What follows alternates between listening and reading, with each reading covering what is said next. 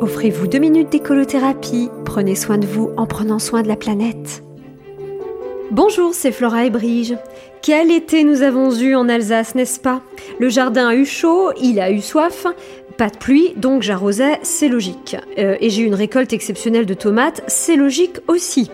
J'étais contente, hein, contrairement à certains maraîchers français qui, paraît-il, n'arrivaient pas à écouler leur surplus de production. Car non seulement les jardiniers ne leur en achetaient plus, mais également les voisins de jardiniers, les amis de jardiniers et les familles de jardiniers.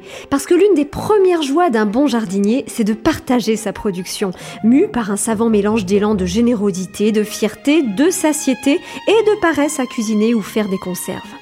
Mais cet été, alors que j'étais dans ma cuisine bien à l'abri du soleil de canicule, en train de préparer les plus belles conserves de ma vie pour le plus savoureux hiver de ma vie, j'ai eu la surprise d'entendre une amie me poser, par téléphone interposé, une question étrange. Dis-moi, est-ce que tu arroses ton potager, Flora? Bah, bizarre comme question. Mais le plus bizarre, c'est que le lendemain, une autre personne m'a posé la même question, puis une autre dans la même semaine. D'où ma question. Mais pourquoi me posez-vous tous cette question? Et c'est là que j'ai appris que circulait un reportage devenu viral, un virus estival en quelque sorte, au sujet d'un maraîcher qui prétendait faire pousser ses légumes sans eau et sans humidité.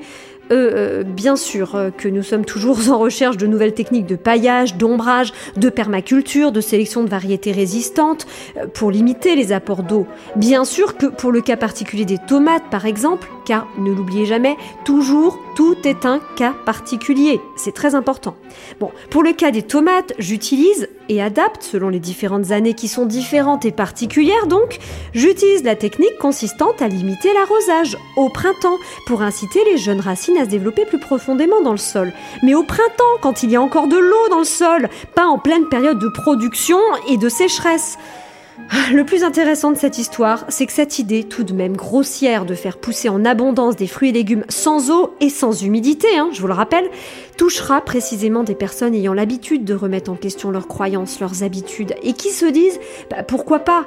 Et oui, à tout processus d'évolution, ses dangers et ses pièges. En attendant, je dois vous laisser, j'ai encore des tomates qui m'appellent au jardin. Et dans quelques mois, j'aurai besoin d'avoir quelques conserves, quand on me posera la question de savoir si je me chauffe en hiver.